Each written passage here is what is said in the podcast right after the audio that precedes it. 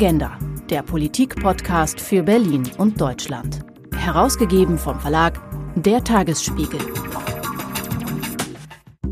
Es ist noch gar nicht lange her, da kurfte ein seltsamer Kleinbus über die Promenade am Tegler See hier in Berlin. Ein Roboterfahrzeug. Der Kleinbus wurde in einem Pilotprojekt von den Berliner Verkehrsbetrieben getestet, fuhr autonom und mit Elektroantrieb. Sechs Passagiere hatten darin Platz, mehr als 15 Kilometer pro Stunde schaffte der Bus nicht. Dennoch zeigt das Projekt, dass auch der Busverkehr sich in Zukunft rasant verändern könnte. Wie genau erfahren wir in diesem Agenda-Spezial, das diesmal von zwei Sponsoren herausgegeben wird. Einmal von der Messe Bus to Bus und dem Bundesverband Deutscher Omnibusunternehmer. Mein Name ist Philipp Eins. Herzlich willkommen. Ja, alle zwei Jahre findet an der Messe Berlin die Fachmesse Bus to Bus statt. Auf der Veranstaltung werden auch Zukunftstechnologien diskutiert, also so smarte Antriebe zum Beispiel oder Lösungen eben für autonomes Fahren. Die Leiterin der Messe, Kerstin Kube-Erkens, ist heute zu Gast bei uns im Tagesspiegel. Herzlich willkommen, Kerstin. Hallo, guten Tag, Philipp. Außerdem zu Gast Anja Ludwig, stellvertretende Hauptgeschäftsführerin des Bundesverbands Deutscher Omnibusunternehmer. Die Juristin hilft dabei, ihre Mitglieder sicher durch die Corona-Krise zu manövrieren. Das ist zumindest jetzt gerade ihre Hauptaufgabe. Schön, dass du da bist. Vielen Dank. Hallo Philipp. Ja, sprechen wir doch gleich mal darüber, nämlich über die Busbranche in der Corona-Krise. In den ersten Wochen der Pandemie, also im Frühjahr vergangenen Jahres, da wurden Bus und Bahn gemieden. Auch im zweiten Lockdown jetzt, da müssen die Menschen wieder zu Hause bleiben. Der große Krisengewinner, das könnten wir vielleicht ja sagen, ist eigentlich das Fahrrad. Wie reagiert die Busbranche darauf? Ja, die, die Busbranche ist wirklich extrem getroffen von Corona, ganz klar, denn das ist ja, lebt ja von, von Geselligkeit, Gemeinschaft, sowohl in der, in der Bustouristik als auch im ÖPNV. Und wir hätten uns das Ausmaß dieser Krise so wirklich nicht in unseren dunkelsten Träumen vorstellen können. Sowohl im ÖPNV verzeichnen wir massive Einnahmeausfälle und die Bustouristik ist komplett zum Erliegen gekommen. Kann man diese Verluste eigentlich hochrechnen? Also wie, wie hoch sind die? Das ist ganz schwer in, in Zahlen zu bemessen.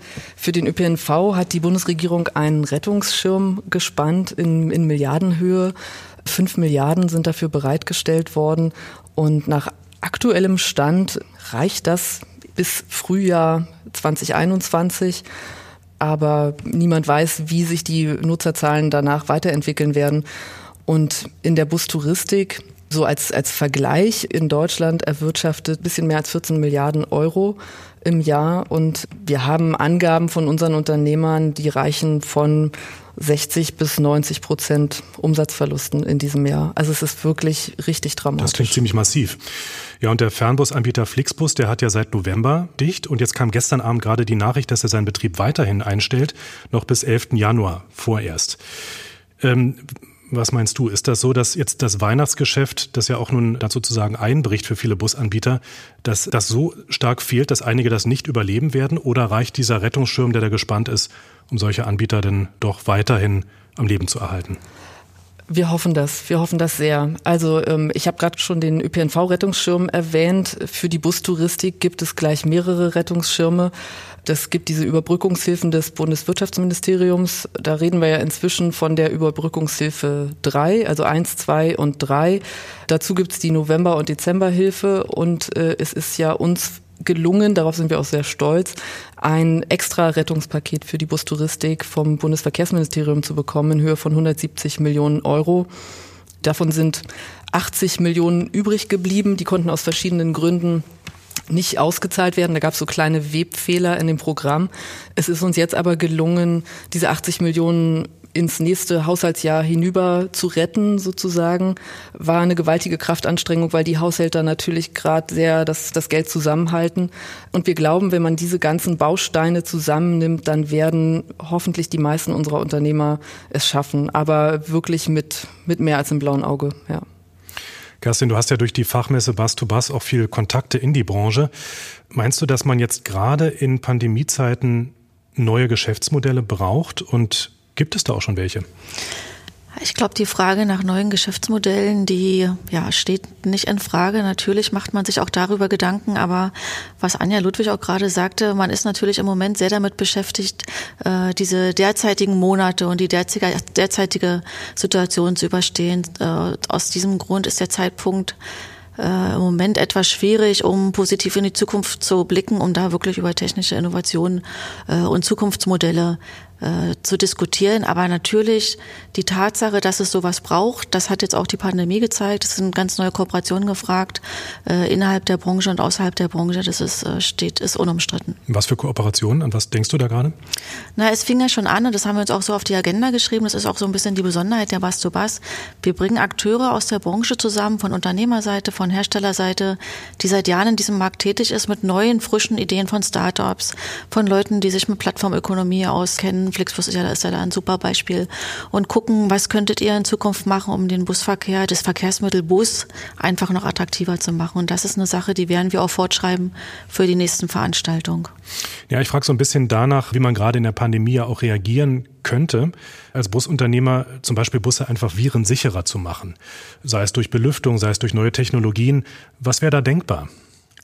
Das ist natürlich eine Sache, da sind äh, viele Hersteller, da gibt es äh, Gemeinschaften, Kooperationen, die sich da zusammengeschlossen haben. Da sind die Kommunen, die Bundesländer, die mit Kampagnen nach außen gehen und nochmal unterstreichen, wie sicher die Verkehrsmittel sind, beziehungsweise was man alles tut, um gute Sicherheits- und Hygienekonzepte umzusetzen durch den Einsatz von neuen Materialien in Fahrzeugen, die gut gereinigt werden können durch Klimatechnik, durch Schutz, äh, Trennwände für Busfahrer. Da ist ganz viel in der Mache und da wird ganz viel umgesetzt und aufgeklärt, weil das ist jetzt eine große Aufgabe und wird auch eine große Aufgabe für die Zukunft sein, einfach das Vertrauen der Passagiere zurückzugewinnen. Aber ich glaube, da kann Anja auch noch was ergänzen, weil ihr hattet da auch noch Initiative unterstützt vom BDO, ne? Ganz genau. Also da passiert unheimlich viel. Ähm, Gerade, glaube ich, weil die Unternehmer, die Bustouristiker so zum, zum Nichtstun verurteilt waren durch den ersten Lockdown. Unsere Unternehmer haben sich da unheimlich viel Gedanken gemacht, sehr kreativ geworden und haben sich überall informiert, auch im Ausland und bei ganz vielen Herstellern, bei Klimaanlagenherstellern und so weiter, was man tun kann, um in die Sicherheit der Fahrgäste zu investieren. Und nachdem anfänglich ja eher der Fokus auf der Schmierinfektion war äh, und sich wirklich alle dann darauf kapriziert haben, die Haltestangen und alles, was der, der Fahrgast halt so berührt, extrem oft zu reinigen mit bestimmten Mitteln. Da gibt's auch ähm, Ozonreiniger, die über Nacht in den Bus gestellt werden oder mit UV-Licht, ganz verschiedene Systeme haben ja dann die Aerosole immer mehr an Bedeutung gewonnen. Und äh, damit haben wir dann überlegt, was können wir tun und haben uns mit äh, Fahrzeugherstellern zusammengetan. Da war auch eine ganz große Bereitschaft, weil wir sind halt eine Familie, was ja auch die Bus-to-Bus -Bus deutlich zeigt. Der Busunternehmer ist auf die Bushersteller angewiesen und umgekehrt. Und wir haben dann so einen runden Tisch gegründet mit Fahrzeugherstellern und Klimaanlagenherstellern und dann untersucht, wie ist eigentlich der Luftaustausch in den Bussen, weil ähm, alle Leute kennen immer die HEPA-Filter aus den Fliegern, aber wie sind eigentlich die Luftverhältnisse im Bus? Und ja, wir haben festgestellt, äh, da müssen wir uns nicht verstecken. Also der Luftaustausch im Bus ist viermal schneller als in einem ICE-Waggon und siebenmal schneller als im Flieger. Und inzwischen haben die Klimaanlagenhersteller auch noch mal nachgerüstet sozusagen, sodass es auch so Virenkiller, sage ich jetzt mal ganz umgangssprachlich, in den Klimaanlagen gibt, sodass eben die Luft dort auch nochmal gereinigt wird. Also da ist wirklich eine Menge passiert. Es klingt aber auch so, als gäbe es da neue Kooperationen, auch gerade um da eben neue Technologien äh, mit in den Bus reinzubekommen, oder? Ähm, neu sind die nicht, aber die sind deutlich enger geworden, diese Kooperationen, ganz klar. Also vor allem mit den Klimaanlagenherstellern, die jetzt gemerkt haben, zu den Busherstellern ist die äh, Beziehung sowieso schon sehr eng, traditionell, aber äh, mit den Klimaanlagenherstellern sind wir noch enger zusammengerückt auch, ja. Und das bringt natürlich auch nochmal neue Chancen auch für das Thema Nachrüstung, ne? dass Klimaanlagen älterer Fahrzeuge eben jetzt ausgetauscht werden, was natürlich auch Investment für viele Unternehmer bedeutet, aber diese Möglichkeiten und diese Nachfrage gibt es im Moment auch ganz stark. Ja, Corona ist natürlich so das dominante Thema gerade. Lasst uns aber dennoch in die Zukunft der Busbranche schauen. Ähm, welche wirtschaftliche Bedeutung hat denn die Branche eigentlich zunächst mal für die Region Berlin-Brandenburg und auch für Deutschland und wird sie jetzt auch in Zukunft vielleicht noch haben? Wir stecken ja sozusagen im Klimawandel und alternative Transportmöglichkeiten zum Auto sind ja gefragter denn je. Ja, das ist definitiv so, äh, weshalb ich das wirklich mit tränendem Herzen sehe, wie äh, stark der Fahrgastrückgang jetzt vor allem im ÖPNV ist. Du hast es vorhin erwähnt, das Fahrrad ist der Gewinner, aber leider eben auch der Pkw und das mit verheerenden Folgen für die Umwelt der Bus ist, was leider immer noch nicht alle wissen, das umweltfreundlichste Verkehrsmittel mit den niedrigsten Umweltkosten. Und deswegen gelingt die Verkehrswende nur, wenn wir schaffen, wirklich die Menschen aus den Pkw in den öffentlichen Verkehr, und da meine ich Bus und Schiene als Umweltverbund, wenn uns das gelingt, die Fahrgäste zum Umstieg zu bewegen. Und äh, deswegen sind die aktuellen Entwicklungen und niemand weiß ja im Moment, wie das im kommenden Jahr weitergeht durch Homeoffice, durch die massive Pkw-Nutzung wirklich sehr verheerend für das Erreichen der Klimaziele 2030, ganz klar. Ja, und es wird ja Berlin-Brandenburg auch sicherlich tangieren, auch in Zukunft. Die Stadt wächst Berlin wächst in die Breite. Es gibt viele Menschen, die im Umland wohnen, in die Stadt reinfahren morgens mit den öffentlichen Verkehrsmitteln, also pendeln zur Arbeit. Heißt, Berlin-Brandenburg wird ja davon auch gewissermaßen profitieren von diesem gesamten ÖPNV-Ausbau, aber auch die Branche selbst. Ganz sicher, da bin ich mir äh, sicher, dass sowas passiert. Der Zeithorizont dafür ist jetzt vielleicht noch nicht ganz offensichtlich, aber das wird passieren. Und ich glaube, damit wird auch deutlich, gerade wenn wir an das Thema Pendler und Region und Umland denken, dass da wirklich ganz modulare und individuelle Mobilitätskonzepte auch gefragt sind. Was in der Stadt gut funktioniert und schnell umsetzbar ist, muss noch lange nicht heißen, dass es auf dem Land funktioniert. Gefäßgrößen spielen dann eine Rolle und der große Vorteil des Busses, äh, und deswegen finde ich dieses Verkehrsmodell auch so toll, ist ja, dass es ganz schnell zur Verfügung stehen kann. Es braucht keine große Infrastruktur. Die Infrastruktur, die der Bus braucht, ist in der Regel da. Das heißt, wenn er dann auch noch mit einem nachhaltigen Antrieb versehen ist in der Stadt, ist er sofort einsatzbereit und kann sofort was fürs Klima tun. Das können andere Verkehrsmittel in diesem Tempo nicht. Und deswegen glaube ich, dass der Bus wirklich eines der wichtigsten Tools ist, um schnell nachhaltige Mobilitätskonzepte umzusetzen, egal ob in der Stadt oder auch am Land. Und das bringt natürlich Chancen für die Branche und auch für die Region.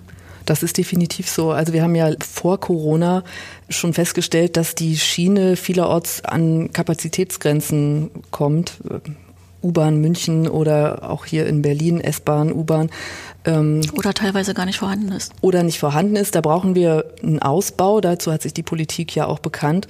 Aber darauf können wir nicht warten. Und um schnell was zu erreichen für die Umwelt, ist es jetzt ganz wichtig, vermehrt auf den Bus zu setzen und äh, wir sind davon überzeugt, dass gerade so Regionen wie die wachsende Metropolregion Berlin-Brandenburg extrem davon profitieren kann. Aber dafür brauchen wir eben wirklich richtig gute, durchdachte Konzepte. Es gab gerade eine User-Befragung in Baden-Württemberg und da hat man deutlich gesehen, wie unterschiedlich die Anforderungen der Nutzer und auch der Nichtnutzer von öffentlichen Verkehrsmitteln ist. Zum Beispiel sagen die Leute in den Städten, Sie brauchen niedrige Preise, also es liegt am Fahrpreis, ob Sie den ÖPNV nutzen oder nicht. Und im ländlichen Raum sagen die, das ist einfach das Angebot. Wenn man weiß, der Bus kommt nur alle drei Stunden oder einmal am Tag, ist das nicht interessant genug. Also da muss man jeweils verschiedene Stellschrauben drehen, um die Fahrgäste zum Einstieg, zum Umstieg zu bewegen. Ist natürlich das eine, wenn wir jetzt aber so auf die Technologie mal schauen, dann können wir vielleicht auch schon mal sagen, mit einem kleinen Blick in die Zukunft, dass der Bus sich selbst auch verändern wird. Der wird nicht weiterhin so bleiben oder so aussehen. Das Beispiel des autonomen Elektrobusses von der BVG hatte ich ja schon erwähnt. Kerstin, auf der Fachmesse Bus to Bus werden ja auch neue technologische Trends diskutiert. Welche Technologien wären in Zukunft interessant für die Busbranche? Also zum einen geht es natürlich um nachhaltige Antriebe. Da ist im Moment Elektromobilität äh, ganz groß in der öffentlichen Diskussion, aber es gibt auch Alternativen. Wasserstoff wird diskutiert und auch moderner Dieselbus macht in bestimmten Regionen und auf äh, langen Strecken absolut Sinn. Also ich glaube, gerade diese technologieoffene Diskussion und dieser Technologiemix wird auch etwas sein, was wir in der Zukunft sehen werden aus unserer Perspektive. Und na klar, autonomes Fahren, da wo es jetzt schon möglich ist, in Routen, die gut abgesteckt und ausgemessen werden können. Auch da muss man einfach von Fall zu Fall schauen, wo passt das, dass der autonome Bus im ÖPNV äh, auf der Straße ist. Ich glaube, das wird noch ein bisschen dauern, Anja, oder? Wie siehst du das? Weil da ja auch rechtliche Aspekte noch eine große Rolle spielen, äh, Sicherheitsaspekte. Aber auch da ist autonomes Fahren ein Thema, definitiv. Absolut, das ist hochinteressant. Ich habe da äh, sehr spannende Diskussionen auch mit unseren Unternehmern und Unternehmerinnen. Und ich weiß nicht, ob du dich erinnerst, wir hatten dieses Thema auf der letzten Bus to Bus mhm. und haben äh, die Experten dort in einer Diskussionsrunde gefragt, wann fährt der erste autonome, richtig autonome Bus in Deutschland. Und da sind erstaunliche Jahreszahlen genannt worden. Ich habe mir die irgendwo notiert. Das sind äh, teilweise ist 2024, 2025 genannt worden, was ich sehr mutig und ambitioniert finde. Aber ja, da tut sich im Moment sehr viel. Das sind dann eher kleinere Gefäße, noch nicht so ein großer Gelenkbus, sondern diese People Mover, so ähnlich wie das eingangs geschilderte Beispiel. Aber ich glaube, zumindest in 2021 werden wir das noch nicht, noch nicht den großen Bus autonom auf der Straße sehen. Aber also der 100er, der kurft dann weiterhin noch mit Steuermann hier durch die Stadt? Hat noch den Fahrer und da gibt's ja einen, der wirklich sehr amüsant die Leute unterhält. Aber äh, so in kleinen äh, wie Kerstin gerade gesagt hat, überschaubaren abgesteckten Gebieten wird es. Ganz genau. Ja. Da wird es eingesetzt und ich finde das auch ganz wichtig, dass so erste Schritte getan werden in diese Richtung, einfach um auch die Akzeptanz der Fahrgäste aufzubauen. Autonomes Fahren ist das eine. Antriebe, da hatten wir auch gerade schon drüber gesprochen. Sicherlich auch ein spannendes Thema, gerade vor dem Hintergrund der Ökobilanz. Dieser Bus, den ich da beschrieben habe, der nun da am Tegler See rumgekurvt ist, der war ja nun wahnsinnig klein. Dass so ein riesiger Bus mit so einem kleinen Elektromotor oder auch einem großen Elektromotor wirklich lange durch die Stadt fahren kann. Das kann ich mir immer nicht so richtig vorstellen. Also allein schon so ein kleiner Opel oder ein kleiner Volkswagen, den muss ich ja schon regelmäßig an Stecker stecken, damit ich überhaupt zur Ostsee komme. Ist das wirklich eine realistische Alternative zum normalen Verbrenner, so ein Elektromotor für einen Bus? Ja, ist es. Ähm, ich war da auch skeptisch. Ich kenne auch dieses Beispiel vom Pkw. Ich komme irgendwie, glaube ich, 49 Kilometer mit meinem elektrisch.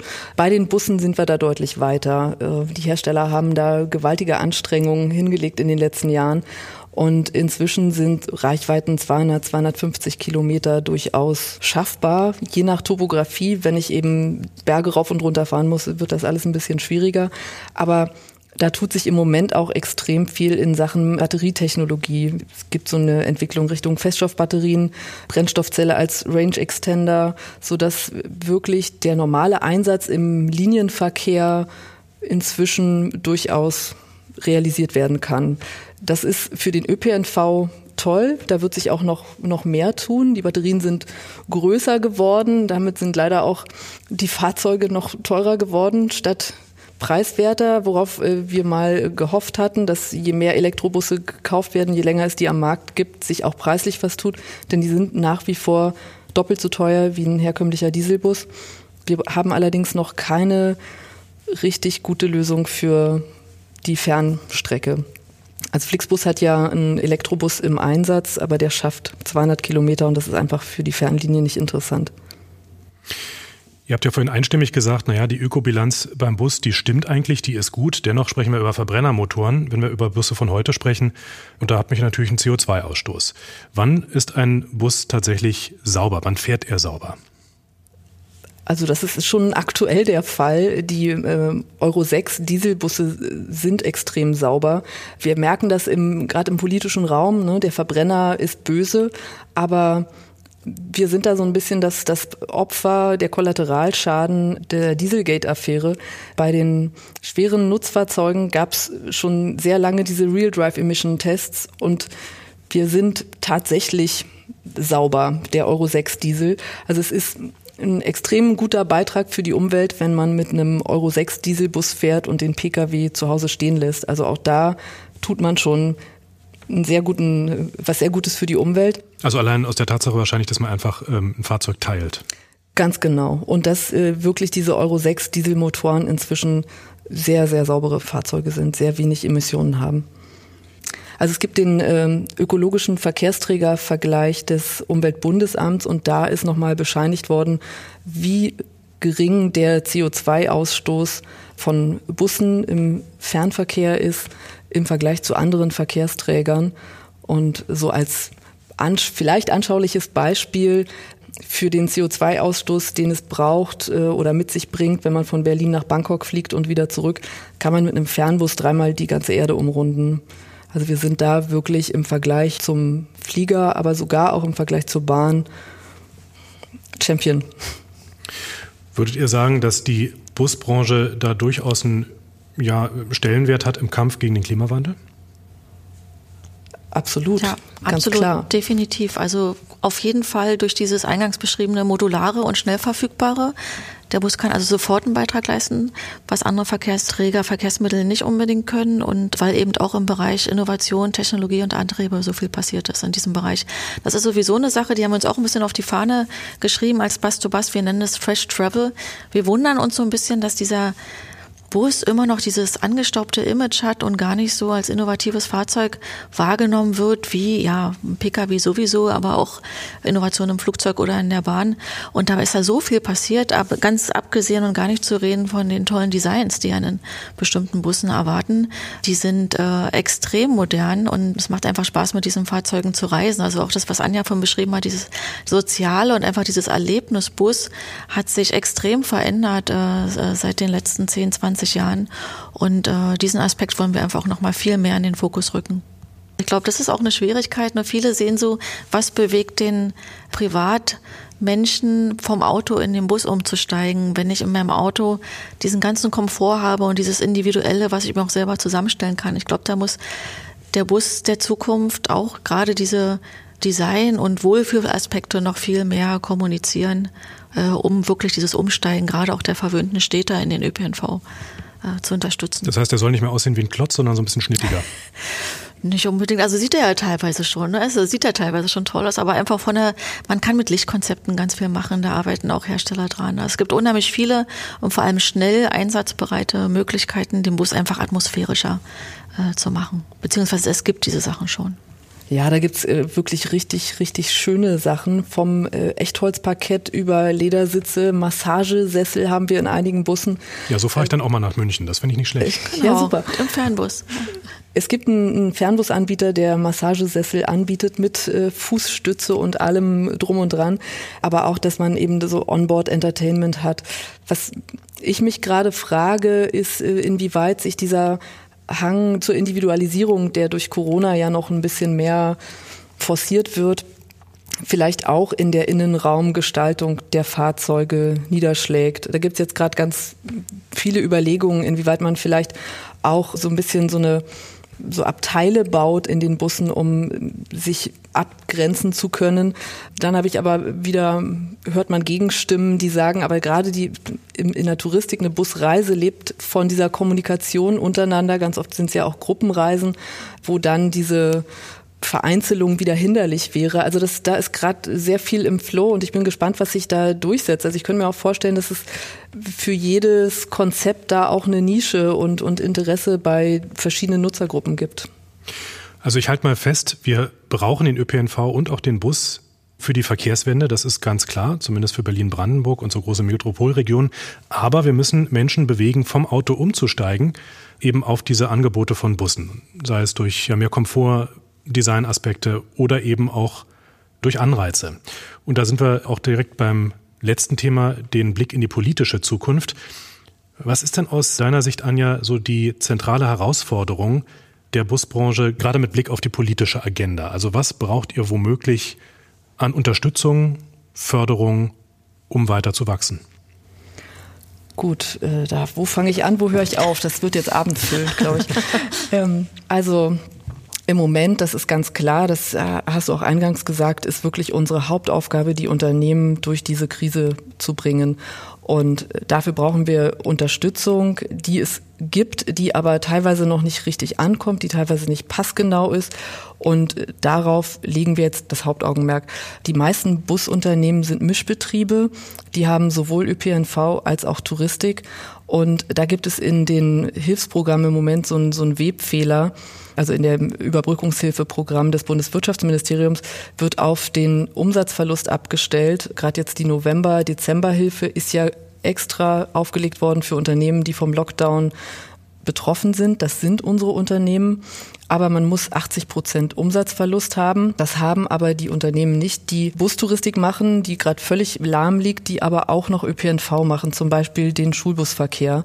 Und man mag so denken, na gut, aber die haben zwei Standbeine und wenn das eine ausfällt, dann stehen die jetzt auf dem anderen.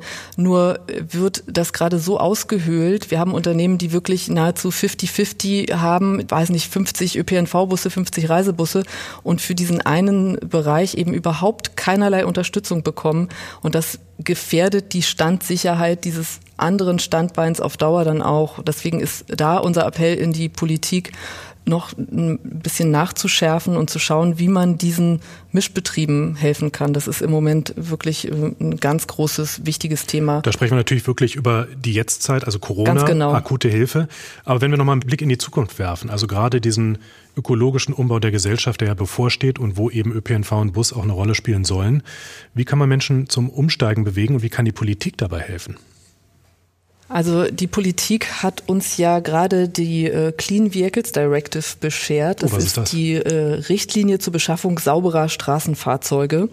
Und wir befinden uns derzeit in der nationalen Umsetzung dieser europäischen Richtlinie. Wie der Name schon sagt, saubere Fahrzeuge soll gefördert werden, dass man emissionsarme beziehungsweise emissionsfreie Busse beschafft und einsetzt. Wir reden also da ganz klar von Elektro- und von Wasserstoffbussen. Und dafür braucht es definitiv eine Förderung. Ich hatte eingangs erwähnt, dass die Kosten für Elektrobusse doppelt so hoch sind wie für Dieselbusse. Bei Wasserstoffbussen sind die im Moment dreimal so hoch wie ein Dieselbus. Und dabei ist die Infrastruktur, die man benötigt, noch gar nicht berücksichtigt. Und allein eine Wasserstofftankstelle kostet 1,2, 1,3 Millionen Euro. Ähm, also die Politik muss da auch die Infrastruktur, man braucht größere Betriebshöfe, andere Stromanschlüsse und so weiter. Das muss alles mitgedacht und auch mitgefördert werden. Also das ist der Punkt, dass der ÖPNV noch sauberer wird. Aber ob wir dadurch auch schaffen, mehr Fahrgäste in die Fahrzeuge zu bekommen, das ist noch die Frage. Ich habe da Zweifel, weil ich glaube, wenn wir jetzt rausgehen würden und hier am Askanischen Platz die Fahrgäste oder die Fußgänger fragen würden, warum sie in den, in den Bus steigen, würden die meisten nicht sofort antworten, weil der sauber ist. Ich glaube, den Fahrgästen geht es eher um einen dichten Takt und einen niedrigen Preis. Also ich glaube, wir müssen das gesamthaft denken, sowohl das Angebot verbessern als auch die Technologie. Wenn ich die beiden Aspekte mal rausgreife, also eine höhere Frequenz vom Busverkehr, ähm, da braucht es dann einfach wahrscheinlich mehr Fahrzeuge. Ja, das ließe sich ja fördern. Der Preis ließe sich fördern. Das war auch in Berlin hier im vergangenen Jahr öfters mal oder im Vorfall in den vergangenen Jahren öfters mal im Gespräch. Ähnliches Modell wie in Wien. Einwohnerzahlen ein Euro am Tag für ein BVG-Abo, um dann eben wirklich massenhaft auf Bus und Bahn umzusteigen. Sind das Modelle, die die Busbranche braucht? Also ich verwehre mich immer gegen den Vergleich mit Wien, weil Wien hat wirklich seit Jahren darauf hingearbeitet, auf den jetzigen Zustand und wirklich da gesamthaft gedacht. Ich glaube, jeder Wiener muss maximal 200 Meter laufen, um in das nächste öffentliche Verkehrsmittel steigen zu können.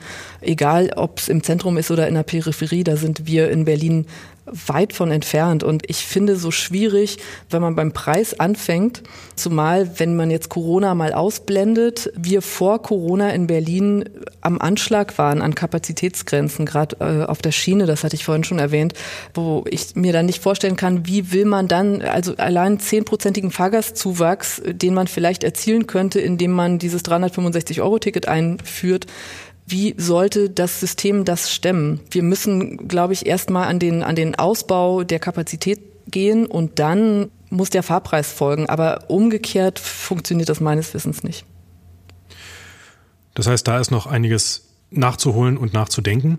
Kerstin, wenn wir jetzt nochmal über die Fachmesse Bus to Bus sprechen, abschließend, wie willst du die Messe weiterentwickeln, während, aber auch nach Corona? Wird sie komplett digital stattfinden das nächste Mal? Also wir haben in unserem Gespräch mit der Branche nochmal die Bestätigung, das war eigentlich schon vorher, lag es auf der Hand, wir haben aber die Bestätigung bekommen, das ist eine sehr emotionale Branche, die vom persönlichen Austausch lebt. Und natürlich können wir durch digitale und hybride Angebote dafür sorgen, dass die Branche in Kontakt bleibt, sich vernetzt, das Wissen äh, transportiert wird. Das kann man digital auch wunderbar machen, aber das wird den persönlichen Austausch auf keinen Fall ersetzen. Und von daher freuen wir uns einfach auf die nächste Veranstaltung und hoffen, dass wir da einfach wieder mehr in die Zukunft schauen können und genau diese Themen, die wir gerade heute besprochen haben, in ihrer Komplexität auch anzusprechen. Und wir sehen uns auch Deswegen finden wir auch diese Partnerschaft mit dem BDO so wertvoll. Wir sehen uns als Branchenplattform und dazu gehört auch, dass das eine Bühne, um als Branche gemeinsam versammelt auch in Richtung Politik einfach Anforderungen zu formulieren und das in Berlin, wo die Politik und die Medien sitzen. Und von daher ist es der richtige Ort für die Branche. Das heißt, wir können nur hoffen, dass Corona tatsächlich bald Geschichte ist und wir dann tatsächlich mit dem Bus in die Mobilität der Zukunft kommen. Das war der Agenda-Podcast in einem Spezial. Herzlichen Dank an Kerstin Kube-Erkens von der Messe Berlin und Anja Ludwig, stellvertretende Hauptgeschäftsführerin des Bundesverbands Deutscher Omnibusunternehmer. Und natürlich an alle Zuhörerinnen und Zuhörer ganz herzlichen Dank. Am Mikrofon verabschiedet sich Philipp Eins.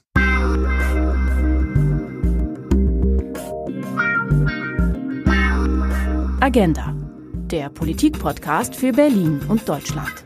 Weitere Informationen unter agenda-podcast.de.